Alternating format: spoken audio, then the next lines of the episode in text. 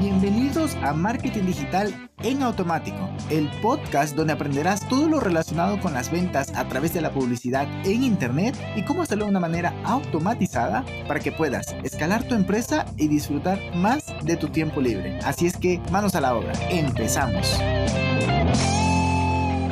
Hello, hello, muy buenos días, muy buen lunes, bienvenido una semana más a este podcast. Hoy te traigo un tema que estas últimas tres semanas he estado dándole vueltas y vueltas junto con el equipo para llevarlo a un nivel profundo, profundo, no solo para clientes, sino también para nosotros y ah, también para un amigo que le ayudé a desarrollar. Más bien, le di guías para que luego lo desarrolle lo que él está haciendo. Pero bueno, ¿de qué te voy a hablar? Ya lo leíste en el título, pero, pero es que vamos a crear esa ventaja única competitiva, tremendamente importante. ¿Por qué? A ver, deja que te cuente, pues a ver, te puedo contar el mismo ejemplo que contó el curso. Este es un curso de Hotspot que allí me, capacité en Hotspot, pero mm, deja ver si te puedo contar un, un, chiste. Iba a decir, no, bueno, chiste ya sé que no puedo contar porque son malos, pero deja ver si te puedo contar una historia. Por ejemplo, tenemos a, a Apple, siempre se lo pone como ejemplo de muchas cosas, que liderazgo, que innovación y todo eso,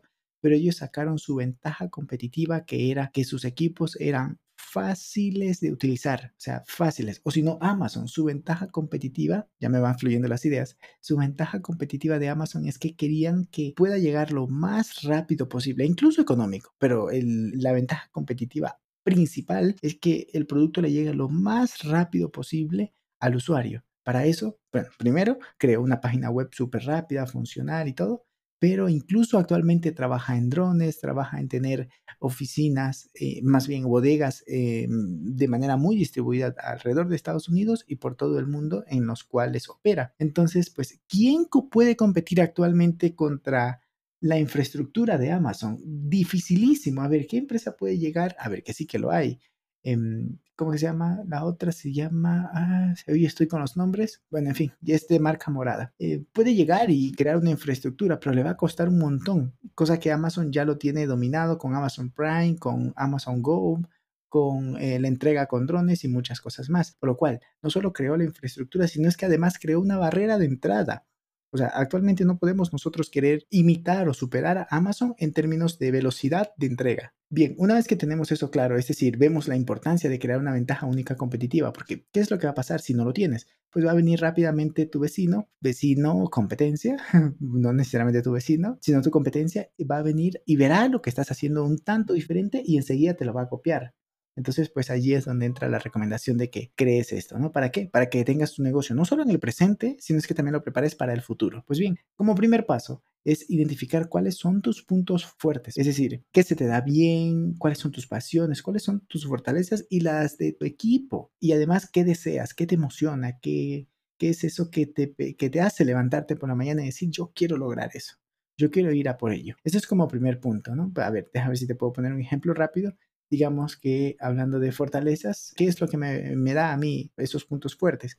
Pues que em, tengo una capacidad discreta, yo creo que un poco más arriba de la media de, de aprender cosas rápidas, pero creo que eso está respaldado en mi curiosidad infinita por nunca parar de aprender. Entonces eso es una gran ventaja porque pues igual y todo es un equilibrio y a lo que quiero llegar es que hay personas que no, que no tienen esa esa curiosidad insaciable por aprender, pues entonces está bien. Pero mi punto fuerte es que yo nunca paro de aprender. Eso me permite siempre estar innovando, hacer mejores productos, servicios, incluso pues mejorar en ciertas habilidades que siempre estoy queriendo mejorar. análisis numérico, análisis estadístico, em, bueno, se llama antropología, pero es el conocimiento profundo de las personas. Y también psicología y muchas cosas más. Entonces, esos son uno de mis puntos fuertes. Y eso cómo lo conecto con mi pasión, mi pasión por aprender, mi pasión por hacer negocios, por hacer marketing digital y muchas cosas más. Pues entonces tengo ahí una combinación que pues me puede ir diferenciando, pero no es suficiente. El, segundo paso es empezar a evaluar la competencia. ¿Qué están haciendo? ¿Qué sé yo? Amazon, por ejemplo, está generando esos envíos pues masivos, pero ¿cuál es su desventaja? Que, por ejemplo, no pueden darle el trato personalizado a cada cliente, como lo puede hacer una marca pequeña que está muy, a ver, que sí que lo hacen, pero Amazon no te va a llamar eh, para preguntarte dos o tres meses después cómo te fue, no te va a preguntar, sino es que te hace alguna automatización de winback o de cross-selling y ya está. Pero bueno, eso por ese lado, pero además ese sentido de pertenencia no lo logra porque es una marca muy grande. Pero si tú tienes, por ejemplo, un e-commerce, pues tranquilamente puedes generar este sentimiento creando comunidad en tus redes sociales y, muchas cosas más por allí. Luego pasamos al tercer punto que es ya, ya tienes los, tus puntos fuertes, ya tienes los puntos fuertes de tu competencia y em, puntos débiles también. Entonces ahora vamos a definir cómo, bueno, todas las opciones que puedes enlistar para ver en cuál te puedes diferenciar es, por ejemplo, a la atención al cliente, la innovación, la, confianza que puedas tener, la calidad, la conveniencia, es que eh, tan fácil es comprarte a ti, por ejemplo, la bicicleta, pero comprarte también el casco, comprarte el jersey, comprarte el seguro y comprarte de pronto incluso una aventura, una aventura en bicicleta. Eh, luego, por ejemplo, alguna característica específica del producto o de pronto la velocidad de manufactura, que esto es lo que hace Amazon, o de pronto la tecnología. Tú innovaste en, en la creación del producto y cómo lo entregas en base a qué tecnología. Pero además debes identificar, o sea, dentro de esto, qué enfoque le vas a dar vas a, establecer tu estrategia muy amplia o de pronto quieres diferenciarte en alguna cosa del modelo de negocio o incluso te lo diría el siguiente punto como recomendación que te pongas como una flecha y vas a decir yo solo voy a hacer esto y solo me voy a diferenciar por esto a este valle persona que tiene estos problemas y no digas yo voy a hacer la solución para todo. Con eso entonces te, estás preparando para tener una verdadera mm, pues diferenciación en el mercado. Y ya por último es momento de testearlo. ¿Es sostenible en el tiempo? Es decir, lo que estás haciendo hoy que te está diferenciando como Amazon, ¿lo estás sosteniendo? Pues por supuesto que sí, cada vez crea una infraestructura mucho más sólida para seguir pues fortaleciendo su ventaja única competitiva. Te da diferenciación, es decir, esta ventaja única competitiva. Además de eso, te diferencia de tu competencia,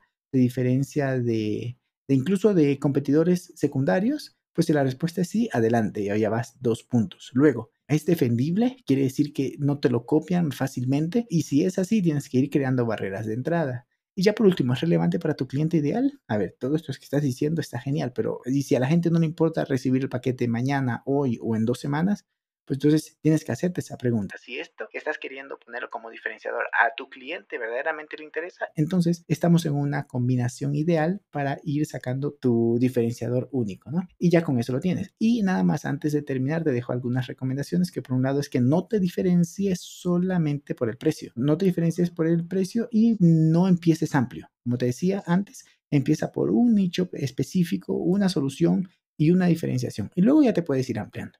Y bueno, hasta aquí te lo dejo el día de hoy. Espero que te haya sido de gran utilidad. Aplícalo en tu negocio y vas a ver cómo te da esa claridad en diferenciación con respecto a la competencia, pero además en crear esas barreras de entrada. Bueno, eso no lo hablamos a profundidad. Si quieres, te podría hacer un episodio hablando de eso. Pero bueno, que lo apliques y me cuentes cómo te va. Un abrazo digital y hasta el día miércoles. Chao, chao. Y hasta aquí el episodio de hoy. Sé que esta información va a ser de gran utilidad para tu negocio, por lo que te pido que lo implementes y lo compartas con alguien que sepas que también le va a ayudar.